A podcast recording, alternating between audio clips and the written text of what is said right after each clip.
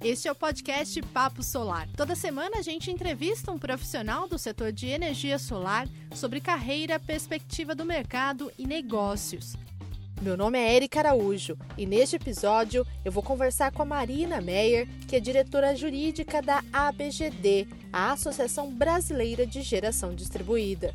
Marina, primeiro eu gostaria de agradecer a sua disponibilidade, a sua participação aqui no Papo Solar, né, que é o podcast do canal Solar. Marina, como que você iniciou a sua trajetória profissional dentro do setor de energia? Ah, essa história é linda. Eu comecei é, no governo de Minas Gerais no ano de 2007. É, eu entrei para trabalhar no Poder Executivo. Na época, o governador estava naquela transição a essa na fazia aqui em Minas Gerais e existia nesse, nessa época um cargo aqui em Minas que era superintendente de política energética. Eu comecei como técnica, até então é, minha formação, eu sou formada em Direito, eu sou advogada, e o professor Anastasia, que foi o governador de Minas, tinha sido meu professor na disciplina de Direito Constitucional, no mestrado. Entendi. E aí, então, me convidou para trabalhar no governo, nessa nova superintendência, que eu nem nunca tinha ouvido falar em energia, eu mexi com Direito Constitucional, Direito Administrativo,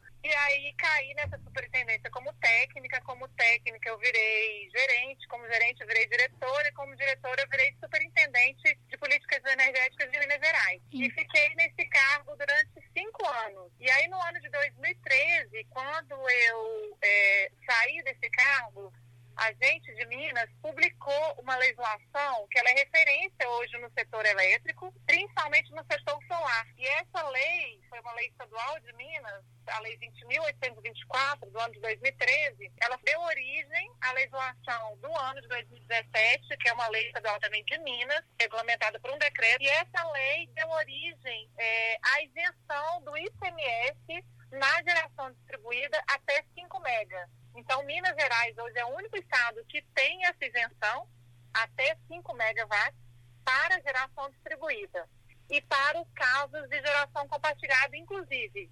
Geração compartilhada, só para você ter uma ideia, inclui consórcio, cooperativa, fazenda solar. Entendi. Os outros estados, eles seguem nessa linha, Érica, a resolução do CONFAS, que é o Conselho de Fazenda Nacional, e a isenção vai até um mega. E aí Minas Gerais se destacou nessa questão da energia solar. Teve uma corrida solar aqui para o norte de Minas, principalmente, que lá a radiação solar é comparada à radiação do Nordeste, nosso Nordeste brasileiro, ela chega até 30% a mais do que os outros municípios, né, a região norte de Minas, dentro do estado de Minas Gerais. E aí, por, em função também dessa questão do norte de Minas ter uma radiação solar muito boa e essa legislação estadual, que deu a isenção até 5 megas, a gente teve essa corrida solar, todo mundo, tanto que os principais consórcios, que são as fazendas solares, foram abertos aqui em Minas. Entendi. E aí, então, voltando para a minha história, eu saí do governo no ano de 2013, deixei esse legado todo, né? Deixei a lei que deu origem a essa lei no ano de 2017. No ano de 2017, eu, eu ajudei a equipe do deputado Gil Pereira, porque ele que encabeçou essa legislação aqui em Minas. Ele é um deputado defensor da energia solar e da geração distribuída como um todo. Voltando para minha história, né? Em 2013, eu saí do governo e falei, gente, eu quero advogar nessa área de energia. Me encontrei nessa área, né? E comecei a advogar na área de energia desde então. Em 2012, eu já estudava a resolução 482, que é a mãe, que é o berço da geração distribuída. Então, em 2013, quando eu saí e comecei a advogar nessa área, eu advogo no setor elétrico desde então, mas 80%, vamos dizer assim, do meu trabalho é mais voltado para a geração distribuída, além de eu ter os outros trabalhos também no ramo do direito de energia. Então, Marina, você está acompanhando toda a discussão do setor elétrico sobre a atualização da ANEEL quanto a essa resolução normativa 482. Como que você vê essa discussão da geração distribuída? Sim, a gente está acompanhando, a BGD ela tem uma frente de uma equipe de trabalho só para conduzir isso. Claro que o nosso presidente, né, o Carlos Evangelista, encabeça essa frente dessa equipe e a gente tem uma opinião que vai em consonância, inclusive com o um novo marco do setor elétrico, que é o Código Nacional de Energia Elétrica. E o Código de Energia Elétrica, ele está encabeçado junto com o deputado Andrade Lafayette. E aí, qual que é essa discussão toda que leva é, a essa direção para o Código Nacional de Energia Elétrica?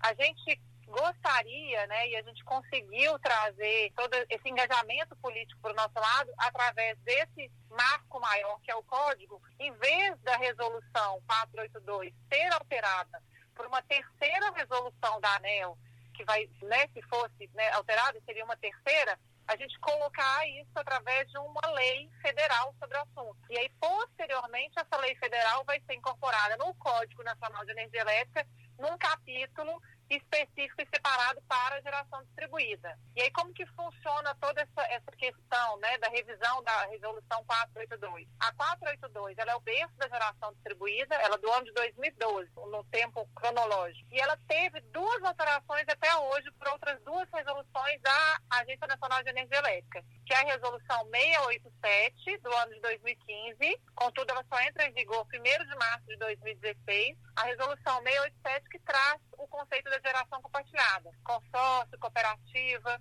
E no ano de 2017, ela foi alterada por uma outra resolução, que é a resolução 786, do ano de 2017, que questão da proibição de migração de centrais geradoras hidrelétricas que já foram objeto de concessão, permissão ou autorização por parte da ANEEL de migrar para geração distribuída a partir da publicação da data daquela resolução, a 786 do ano de 2017. Então, a partir da, da publicação dela, que foi 17 de outubro de 2017, não podia migrar quem já tivesse CGHs antigas, né? Eles até chamam isso numa sigla as energias velhas, né? Uhum. da CGH, que já foram objeto de concessão, permissão ou autorização na ANEL, não poderia migrar para geração distribuída. Entendi. E aí, voltando à questão da revisão da norma, se a gente tivesse agora, novamente, da maneira como a Agência Nacional de Energia Elétrica propôs, numa audiência pública que teve recorde de envio de contribuições no final do ano agora, e a gente teve, um, inclusive, uma audiência pública em Brasília, que foi um marco do setor, que todo mundo foi vestido de amarelo. Nessa época surgiram vários movimentos, movimento dos capacetes amarelos, movimento do taxar o sol não, que é uma analogia, né, taxar o sol não. Então,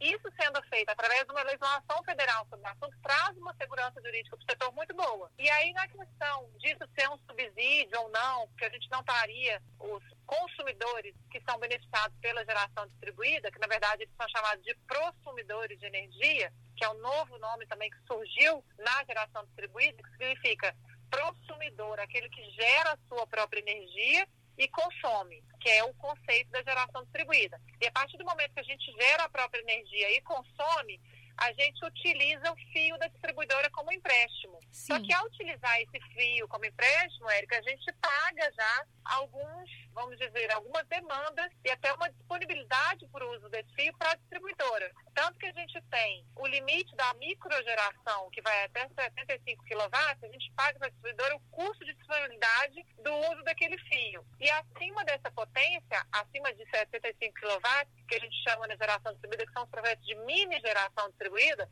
a gente paga para a distribuidora a demanda contratada, que é justamente o valor do uso desse fio, que na geração distribuída ele até tem uma sigla, chama MUSD, montante do uso do sistema de distribuição isso já é uma certa remuneração para a distribuidora. Então, se a gente tivesse um nível de penetração maior, os projetos estivessem mais maduros, 5% a 10%, aí a gente poderia começar, assim, a discutir isso. Entendi. Só que aí, no meio desse caminho aí, como a BGD, ela fez uma aliança com o deputado Lafayette Andrade, a gente chegou mais ou menos numa, numa linha de, de acordo, não é nem acordo, a gente concorda e a gente está alinhado com o mesmo discurso do deputado Lafayette Andrade, que inclusive a equipe foi um pouco a mesma nessa discussão toda, e aí a cobrança vai ser a partir de 2021, mas de maneira gradual. Então a gente tem as taxas lá, né? Mini geração remota vai, já vai iniciar pagando integralmente a parcela B, que é justamente essa parcela B é o uso desse fio de transporte para a distribuidora, dividido inclusive por, por, por, classes. Né? Então, a classe comercial ela vai iniciar já pagando 50% Sim. E a classe residencial vai iniciar já pagando 10% do uso desse fio de transporte. Então, se isso for feito dentro de um cenário seguro juridicamente é, através dessa aprovação, né, porque esse projeto de lei vai ser posto em votação depois que o deputado apresentá-lo, a gente entende que ele vai ser feito dentro do que a gente chama do, no direito de um devido processo legal. Então, se for feito dentro desse devido processo legal, a gente entende que vai trazer uma segurança jurídica para o setor, além da gente entender que a geração distribuída, Érica, é, é um setor que gerou nos últimos quatro anos muito emprego. Não foi o setor que mais gerou emprego e renda para todo o Brasil. Né? A gente tem aí números expressivos que demonstram isso. Por outro lado, a agência e outras associações que representam outras entidades, né, elas alegam que a geração distribuída seria uma geração feita só para quem tem dinheiro, para quem é rico. Isso também não é verdade. A geração distribuída ela é feita, inclusive, para a inclusão social, que sou do estado de Minas Gerais. Eu posso citar, citar o meu estado como exemplo. A gente tem um município muito pobre aqui em Minas, que chama Janaúba, a região norte de Minas, que eu mencionei com você, que foi o município que bateu recorde na geração de emprego e renda nos últimos dois anos, justamente por causa das fazendas solares. E a gente tem projetos sociais, inclusive aprovados pela Agência Nacional de Energia Elétrica, de inclusão para o norte de Minas, começando lá, que é uma região super pobre, de baixo, o que a gente chama IDH, que é Índice de Desenvolvimento Humano, e inserindo socialmente a população lá que é super carente, uma região assim praticamente árida, né, comparada ao Nordeste, quase não chove lá. Uhum. Além de não, gerar nenhuma outra agricultura, por exemplo, nenhum outro emprego para eles, a energia solar, através das fazendas solares, levou esse progresso, esse desenvolvimento econômico e social para a região. Então, isso também a gente defende, a BGD, junto com essa discussão toda do setor. E o que mais você precisa saber hoje? O setor de energia solar está aquecido. Segundo o Ministério de Minas e Energia, é esperado um crescimento de 500% nos próximos nove anos. Reflexo deste crescimento, a BYD amplia a produção de painéis solares no Brasil. Acesse nosso site, leia mais sobre essas notícias e muito mais sobre o setor de energia solar. E para quem tem interesse em aprofundar os conhecimentos no setor de energia fotovoltaica e aprender mais sobre aterramento e SPDA, com ênfase em usinas solares, o canal Solar está com as inscrições abertas. Acesse canalsolar.com.br e faça já a sua inscrição. Este foi o Papo Solar, o podcast mais importante do setor de energia solar. Semana que vem tem muito mais. Até lá!